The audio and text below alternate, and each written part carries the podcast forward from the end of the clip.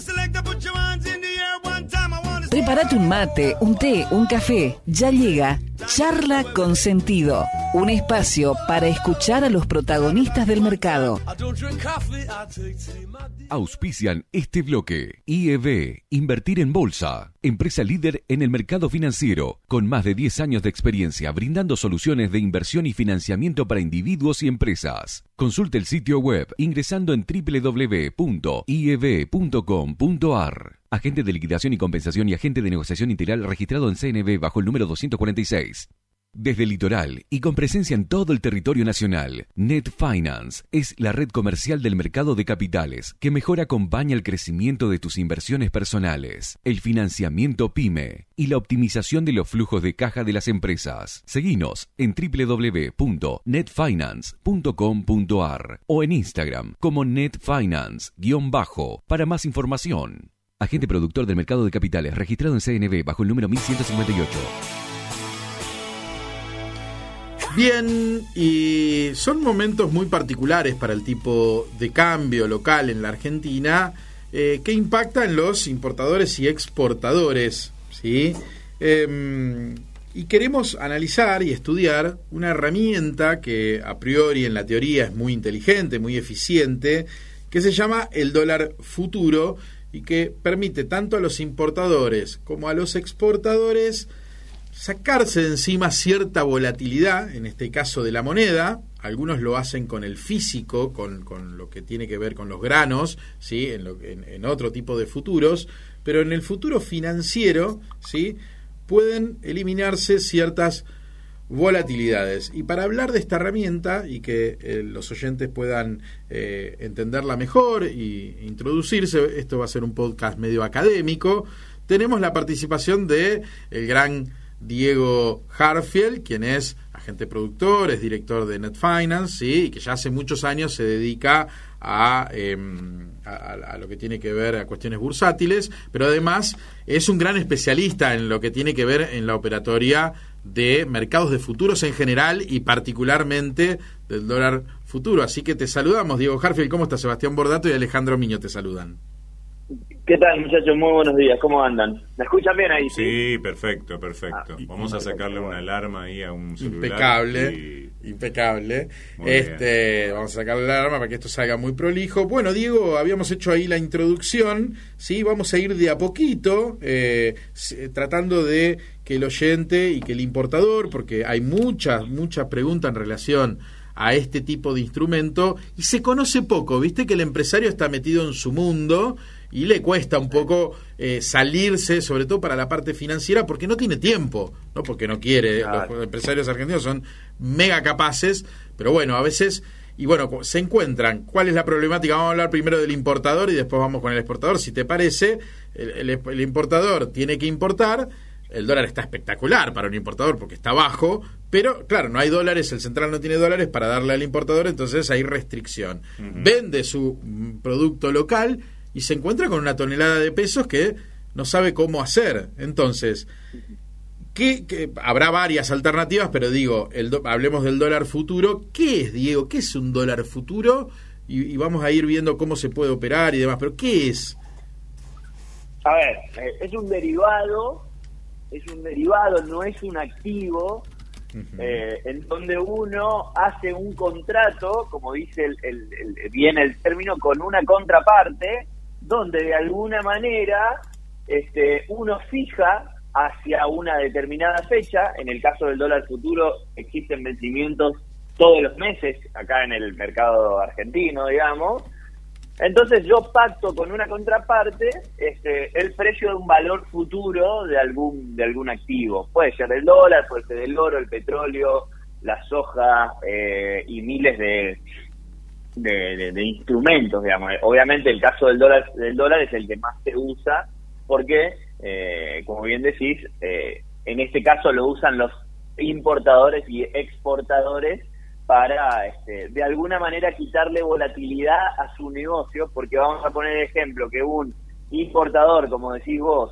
tiene una serie de compras programadas a valor de dólar oficial eh, y, y, al haber o, la posibilidad de que el dólar este, tenga volatilidad, suba mucho de precio. Entonces uno, al mirar el precio del dólar futuro, ya de alguna manera puede pactar este, ese precio que en Argentina obviamente se da con una tasa de interés, en todos lados digo, pero acá en Argentina, este, como hay mucha inflación, esa tasa es bastante alta, pero de alguna manera puedes especificar, entre comillas, tu negocio. Lo mismo pasa para el exportador, digamos, porque cuando hay un comprador siempre hay un vendedor. El que compra el dólar futuro sería el importador y el que vende eh, sacando un poco, obviamente, las intervenciones del, del, Banco Central. En este caso, el que vende debería ser el exportador que de alguna manera también este, se asegura algún tipo de cambio futuro. Vamos a decir, hoy está a 130 pesos el oficial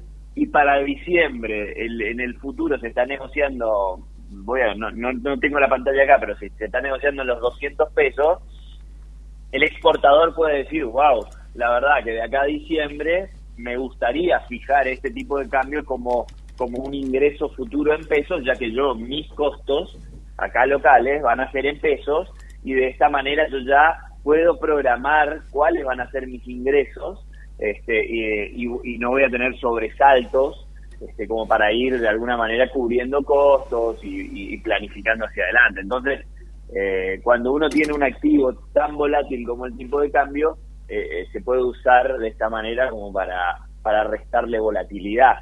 Y esto surgió en el tiempo este, y, tiene un mecanismo de eh, liquidación diaria, que nosotros le llamamos el mark to market, donde para que no haya, digamos, una guerra entre las contrapartes, o sea, hoy está 130 y yo fijo a, a, a 200 y por ahí hay una volatilidad muy fuerte y alguna de las partes queda con alguna deuda este, y que, pueda llegar a ser incumplida, entonces lo que sucede es que eh, todos los días eh, se va pagando o debitando, o sea, acreditando o debitando la diferencia de precio del dólar futuro, este, digamos, con respecto al día anterior. ¿Qué quiere decir esto? Si yo compré dólar futuro a 200 y al otro día está 210, esos 10 pesos ya al siguiente día me lo acreditan en mi cuenta, entonces de alguna manera se va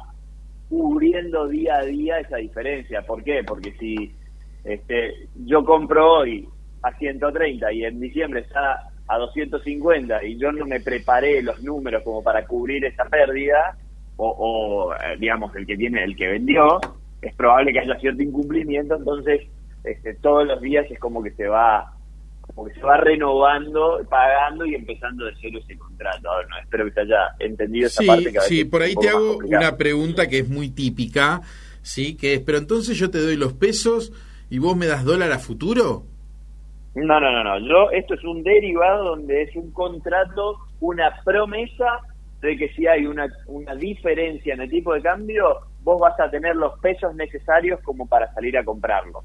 O sea, si vos comprás, hoy el dólar está a 130 y vos compraste a 200, el dólar futuro, este, si en diciembre el dólar en vez de 200 está a 250, el mercado o el que te vendió ese dólar te va a tener que pagar 50 pesos, digamos, por cada contrato, por cada dólar sería. Ok, pero y ahí te hago un paréntesis entonces, ¿y qué hago con los pesos que tengo, que fui vendiendo mercadería?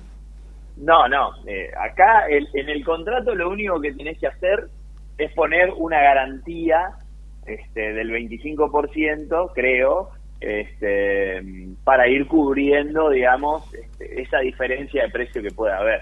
Después, ¿qué haces con los pesos? Es otra historia, que acá está siendo un poco complicada. ¿Por qué? Porque existe estas limitaciones a la importación, donde muchas empresas están teniendo el problema de que tienen la mercadería, si la venden no la pueden comprar y, si, y, entonces no saben cuál es su costo de reposición. Entonces ahí es donde también, más allá de hacer un contrato para asegurarse el tipo de cambio, tienen que de alguna manera ver qué hacen con los pesos o, como sucede en muchos casos, no venden la mercadería. O la venden pero mucho más cara. Entonces, lamentablemente, toda esta incertidumbre también termina generando mucha inflación este porque el empresariado obviamente tiene su materia prima o su, este, su artículo de venta, no lo quiere vender, ¿por qué? Porque se encuentra con los pesos y no sabe qué hacer con los pesos y no puede eh, darse vuelta y salir a comprar de vuelta su, su materia prima, digamos, ¿no? Entonces ahí es donde hay que ver qué hacer con los pesos y bueno, el mercado de pesos hoy ya sería para otro para otra discusión, pero de alguna manera no, no, no le está empatando a la inflación, no le está costando mucho, digamos, ganar la inflación. O sea que si entendí bien, eh, suponete, yo tengo que fijar 100 mil dólares, más o menos el 25% promedio, que es lo que piden, el 30% vamos a decir, es lo que me piden de garantías en dólares, son el equivalente a 30 mil dólares, que te los puedo dar en dólares o en pesos, digo bien, y vos me los invertís en algún activo financiero, el que sea el mejor, ¿sí? Y con eso me das esa llave, ese derivado, o sea, no es un activo, es una situación que se puede dar o no, entonces si el dólar se va al diablo, más de 200, vamos a suponer que compramos a 200, vos me vas a dar todos los pesos necesarios, más esas garantías que te puse, más los pesos que tengo en la calle para completar, porque por algo completé los 100 mil dólares. Eh, o sea, en algún momento tengo que saber que los voy a tener en pesos, por eso hice esa, e, esa ficha, digamos. Y entonces, si, si da por arriba, bueno, me das los pesos necesarios y, y lo único que hice es mantener los dólares que necesitaba para la mercadería. Y si da por abajo, ¿qué pasa? Y ahí perdés, pero obviamente la ventaja es que vos comprás este, tu mercadería más barata de lo que ibas a comprar. Ah, ok, eh, entonces es, indiferente. Es, indiferente, vos fijás un tipo de cambio a futuro y a partir de ahí tenés que reestructurar tu, negocio, digamos. O sea, a partir de ahí vos tenés que calcular el precio de venta, digamos, a, a tus clientes, etcétera. Vamos a jugar más cortito. Hoy tenés el tipo de cambio eh, a 130 y, y tenés un tipo de cambio a dólar futuro de septiembre a 140, 150, bueno, tenés que de alguna manera calcular las ventas. Si vos vendés hierro, por ejemplo, y tenés que hacer el cálculo de que el, dólar hoy vale 150, digamos, que es el fin de septiembre vale 150 con 85 en este momento. Ah, hay como un costo implícito ahí entre esos dólares futuros que van hacia adelante porque valen más que lo de hoy. ¿Y eso tiene algún correlato con la tasa de interés o con algo, ese, ese precio? Mucho, mucho correlato con la tasa de interés, con la inflación y sobre todo con la tasa de devaluación que viene teniendo, pero también con la expectativa de devaluación digamos. O sea, eh, eh, eh, acá juega todo, por eso en economía es tan importante, las, son tan importantes las expectativas, y es una de las grandes, los grandes puntos débiles que tiene este gobierno, donde no puedes generar expectativas, digamos. Quizá ahora con el ingreso de Massa y Rubinstein están intentando dar una señal al mercado, pero juega mucho la expectativa. Entonces, ¿qué pasa?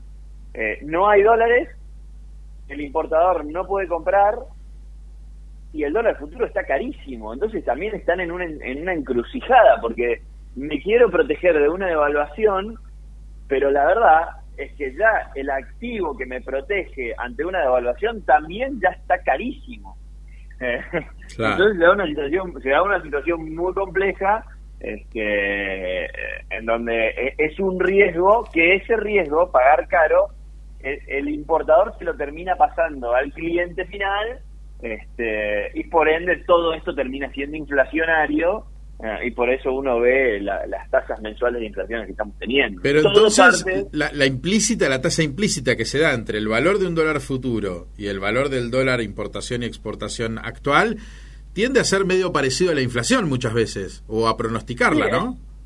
En este caso, hoy eh, tenés la, de los siguientes dos meses, la tasa implícita aproximadamente en un 100% anual, este, o sea, anualizás, digamos, si vos mensualizás un 100% de, de, de devaluación, eh, te da un montón, pero es un 5, un 6, un 6% directo por mes, o sea que la verdad es que en mi opinión conviene cubrirse a corto plazo todavía, porque si van a hacer una devaluación medianamente discreta, no creo que sea del 5 o del 6%, debería ser del 15 o del 20%. Entonces, este, pero es un costo, ¿por qué? Porque uno está pagando un dólar futuro 6% más arriba de lo que vale hoy y la devaluación capaz que te viene al 4% y ahí hay un 2% de costo que ese costo va al cliente y ese y ahí eso lo pagamos todos. Claro, dijimos al principio de esta de esta nota, ahora después vamos a ir a los exportadores para terminar de cerrar el concepto, pero si fue, por supuesto, estoy haciendo un roleplay, que nadie vaya a la CNB sabiendo que soy agente productor y que por supuesto conozco perfectamente, pero bueno, me trato de poner en la piel de un eh, cliente, sí, para que se entienda mucho mejor en este podcast lo que es eh, un dólar futuro y de, la mano de Diego Harfield, que por supuesto tiene muchos años en esto, lo sabe explicar mejor que yo. Hago la aclaración por las dudas que no vaya algún pícaro después y haga algo ¿eh? en la CNB. Pero volviendo a esto, entonces, eh, ok, es un derivado, no es un activo, eh, tiene un precio futuro mayor al precio actual. Cuanto mayor es ese precio futuro, quiere decir que hay una tasa implícita en el medio, ¿sí? A veces se la puedo trasladar al cliente y a veces no, dependiendo del rubro donde esté. ¿eh? Eh, pero ¿qué certeza tengo de que a mí me pague el vendedor, el que vendió? ¿Cómo, cómo termina? ¿En qué mercado está metido esto, Diego? ¿Cómo, cómo sé que me van a pagar? Bueno, a esto lo, obviamente lo nuclea una cámara, una cámara compensatoria que está regulando todo, está, está regulado completamente por, por, por, los entes estatales. Este, y el clearing, por eso te, te aclaraba este dato, para que no haya incumplimientos, se da esto del mark to market, que, que todos los días yo tengo que ir pagando o cobrando ese, ese contrato. Reduce el riesgo crédito. Reduce el riesgo, porque no es que al día del vencimiento yo compré un contrato de dólar futuro a 170 y hoy está a 190 y de la nada alguien tiene que venir y poner 20 pesos por cada dólar. No, no, no. Esto todos los días va compensando este, como base siempre el precio del dólar futuro. O sea, si yo compro hoy un dólar futuro a 170 y mañana, dicho el mismo activo está a 172, esos dos pesos me van a entrar en la cuenta y yo tengo que colocarlos, pero voy a tener los pesos en la cuenta. Lo que pasa es que si al otro día de vuelta baja a 170, se me va a debitar.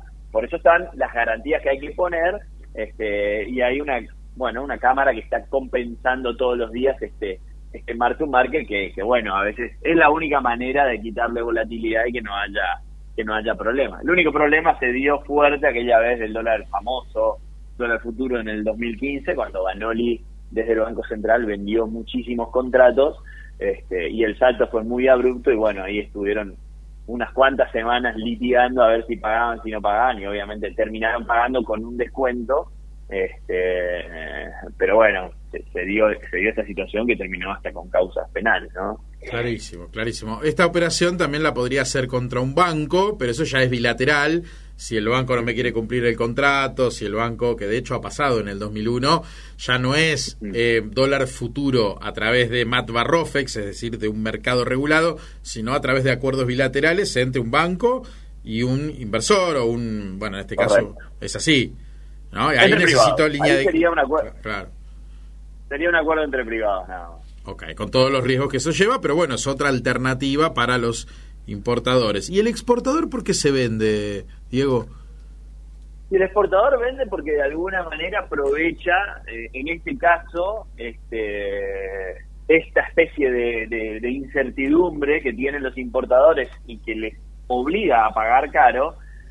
El exportador puede tener la ventaja de aprovechar y, y, vender ese dólar futuro diciendo, che, sí, pero si acá hay una devaluación implícita del 100% anual y el gobierno no devalúa, yo tengo la oportunidad de aprovecharme ya un tipo de cambio más alto para mi, para mi exportación. Eso por un lado. Y después, aquellos que son un poquito más sofisticados, este, que para mí es el mejor producto que existe en cuanto a los derivados, eh, aquellos exportadores que usan la PREFI, o sea, la prefinanciación de exportación, que es la PREFI, van al banco y toman dólares para, con esos dólares, comprar la un, un tealero acá, local, Misiones, eh, generalmente, ¿qué hace? para comprar la materia prima, el té, este, se endeuda pero en dólares, porque ellos saben que van a cobrar en dólares. Bueno, esa, esa deuda en dólares que viene especificada, porque el, banco te da pesos al tipo de cambio, viene con una tasa positiva Este, bueno, ahí esto sí más largo de explicarlo y ahí necesitamos un mano a mano con un exportador, pero en muchos de estos casos conviene, en vez de tomar prefi en dólares, tomar pesos a unas tasas que hoy existe que son bajas, 45, 50 anual, y aprovechar esa, esa devaluación implícita y vender el contrato de dólar futuro este, al 80, 90 de tasa, y eso te estaría dando una especie de prefi eh, al menos 30 de tasa, digamos, o sea, aquel que tiene el Devuelve menos dólares, digamos, en definitiva. Claro, muchos menos dólares. O sea, eh, eh, vos cuando le pedís dólares al banco le tenés que devolver esos dólares y un poquito más. En este caso, si pediste 100 mil dólares prestados, vas a terminar devolviendo 80 mil este, en, una, en una operación completamente cerrada. O sea, no es no hay riesgo, vamos a decir, ¿entendés? este, el único riesgo es la liquidez del mark to market si es que existe una devaluación muy brusca, porque ahí el exportador tiene que salir a pagar con pesos propios la diferencia de cambio, pero que el exportador el día que venda su exportación va a vender más arriba en el precio, este, y ese es el único riesgo, un riesgo de liquidez, no, no de precio, digamos. Este, pero bueno, eso es algo que por ahí a veces lleva unas cuantas reuniones explicarle a un exportador cómo podría cubrirse, este, de, no cubrirse, sino armar una prefia a una tasa de 20 al 30% negativa, que es una oportunidad increíble que están teniendo a veces los, exportadores. Bien, pero va quedando claro que entonces es un derivado, que podría pasar con un vehículo, ¿no? Yo tengo una Chevrolet Spin y hoy tiene un precio y fuera en todos los lugares uniforme ese precio y entonces eh, yo pudiese tener una cotización del precio de la SPIN que se negocia a dos meses, bueno, si compré y dentro de dos meses, eh, yo compré y fijé el precio, dentro de dos meses vale menos, este, bueno, compré caro. Si vale más, mm. este, compré barato. Y el que se vendió, la inversa, ¿no? Así que pasa con el dólar y pasa con, vos lo dijiste al principio, muy bien, Diego, que eh, esto aplica también para otro tipo de, de activos, incluso físicos, Así que va quedando claro lo que tiene que ver con operar, pero muchas veces lo que te permite es reducir riesgos. Por supuesto, todo tiene riesgo, después hay que ver que no te desdoblen el tipo de cambio, por qué tipo de cambio esto ajusta, pero bueno, eso te va a pasar con todos los contratos de cualquier actividad de lo que hagas, ¿sí? Un, no sé, un distribuidor que le compra mercadería a Sindar y a Sindar usa el tipo de cambio oficial, mayorista, dólar 3.500, para hacerle la factura, si hay un desdoble cambiario, seguramente se van a tener que poner de acuerdo. En el caso de Sindar seguro tiene mayor poder para decir va a ser este y no va a ser tanto un acuerdo. Y acá pasará lo mismo. Pero bueno, era importante, eh, de la mano de un especialista como vos, entender eh, cómo jugaba el dólar futuro, que como bien decís es un derivado ¿eh? que va a ajustar al final del, del, plazo, pero en el medio va teniendo su, su ajuste diario también. Y bueno, no quedarte con pesos si lo que vos tenés que comprar son dólares, ¿no? En el caso del importador. Claro, ¿viste? Entonces, y existen también algunos, por eso, después va cambiando mucho qué tipo de, de derivado uno se quiere cubrir, porque así como existe el dólar futuro, eh, un exportador o de soja, por ejemplo, puede cubrirse del precio de la soja, digamos. Ah. Entonces, y, existe también del precio del petróleo y en lugares, eh, eh, en, muchos lugares del mundo, es no solo de esta manera, sino también contraentrega. O sea, yo hago un contrato de 100 barriles de petróleo este, a una fecha, pero no es un derivado financiero, sino que cuando vence yo te tengo que mandar los, barriles de petróleo. Por eso se dio aquella vez en pandemia, este, no sé si recordarás que en pandemia el, el, el, petróleo pasó a valer menos 20 dólares, creo, el barril, no me acuerdo qué precio, pero valió negativo, pero en realidad no es que el petróleo valía negativo, sino que el contrato valía negativo porque como había que hacerlo contra entrega,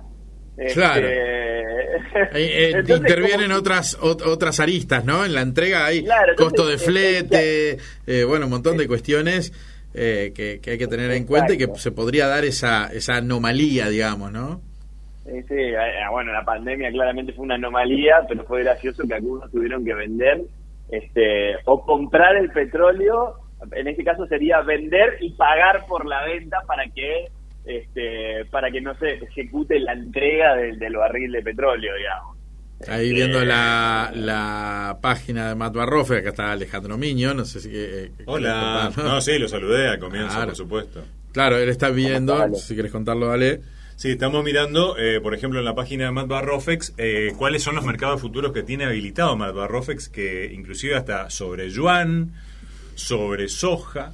Claro. Eh, Es decir que, bueno, digamos, la, la amplitud de ofertas, digamos, y de, de- de ele- elementos sobre los cuales operar.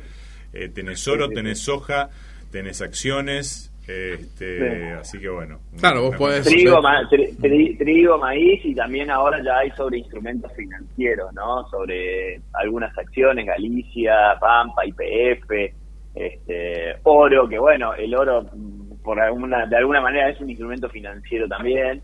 Este, tenés futuros agropecuarios, de todo, soja, maíz, este, trigo, eh, de todo. Eh, y bueno, y ahí... Interesante, ¿no? Porque si yo soy sojero y puedo vender mi cosecha a futuro, yo veo que, aparte hay un plazo en que, es que esa siembra tiene que, bueno, hasta que hasta poder cosecharla, pero si yo veo que hoy el precio en Chicago está caro, el, el- el futuro, me vendo a futuro esa, esa producción, ya me aseguro, no importa si después vale más o menos, pero yo me aseguré un rinde, ¿sí? una, una utilidad, y encima después me vendo el- el- los dólares que voy a cobrar, los vendo por adelantado, y eh, digamos, me evité todo tipo de viviendo en la Argentina, y siendo argentino es como que ya vendiste ese dólar por adelantado y vendiste por adelantado tu cosecha, o sea que, bueno, pase lo que pase en el mundo, eh, a vos te tienen que cumplir Claro. y te aseguraste, ¿no? Un poco poniéndonos del Por- lado del productor primario, ¿no? Eh, Por eso es una es una es un activo financiero, un derivado que lo, el objetivo número uno es acotar volatilidades, digamos, y, y que ciertas volatilidades terminen de alguna manera este, irrumpiendo el negocio, porque acá lo más importante es que, que la economía, eh, o sea, usar de instrumentos financieros para que la economía real no, no, no presente alguna traba muy fuerte, ¿no? Entonces, eh, de alguna manera yo puedo, a través del- del- de los futuros, sea de dólar, de soja, lo que sea, restarle todo tipo de volatilidad a mi negocio, saber cuáles van a ser mis ingresos de acá al futuro, este, y con eso planificar mis costos y, y, bueno, mi empresa, básicamente. ¿no? Claro, bien, bien. Bueno, quedó clarísimo, claro, porque si yo tengo, si soy importador, volviendo al importador, tengo pesos, no hago nada, ¿eh? No, yo soy conservador, no hago nada, te devalúan y ahí te quiero ver. De hecho, ya están devaluando al 65% nada, con lo cual algo tenés que hacer. Vos podés decir, bueno, pero si compro un futuro al 115 es mucho más caro, ok, pero algo hay que hacer porque no hacer nada también es una decisión y te puede llevar puesto el negocio este Claro. en, en un ratito, ¿no, Diego? O sea, Sí, sí, sí. bien, bien. Bueno, bueno, hemos armado este podcast hacía rato que quería hacerlo, es un tema complejo porque hay que tratar de llevarlo a tierra firme, este para que la gente entienda le- para qué sirve, qué es, dónde se opera y cómo se opera esto, hay que tener una cuenta comitente, ¿no, Diego? En cualquier sociedad Sí, de sí, bolsa. No, bueno, no, no cualquiera porque no la gran mayoría son este, son agentes de, de, de Matt en este caso, MAE también tiene futuro, eh, Bima también tiene futuro, perdón, eh, pero sí, sí, la gran mayoría de las sociedades de bolsa operan con Rofex eh, y, hay que abrir una cuenta comitente, después bueno, hay que ahí comunicarse con un agente productor como es el caso de Net Finance, este, para bien. que te ayude para Qué que te ayude a abrir la cuenta en una, en una sociedad de bolsa. Quedó picando. Este, y ahí sí me la dejaron picando y la clavé al ángulo y, y, se- y seguramente estos agentes productores te van a saber explicar bien bien el paso a paso el día a día y los riesgos y las volatilidades que pueden tener este eh, una cobertura con el con, con algún tipo de derivados como es el dólar futuro ¿no? Muy bien, me gusta este podcast, lo escuchan muchos también colegas nuestros, hay que competir y cooperar, el famoso competencia, pero bueno, si es en Net Finance mejor, así que así pasa entonces por esta charla con sentido muy interesante este, este podcast que tiene que ver con el dólar futuro, particularmente el financiero, y de la mano del gran Diego Harfield. Gracias Diego por participar, saludos a todos un abrazo grande cariño grande.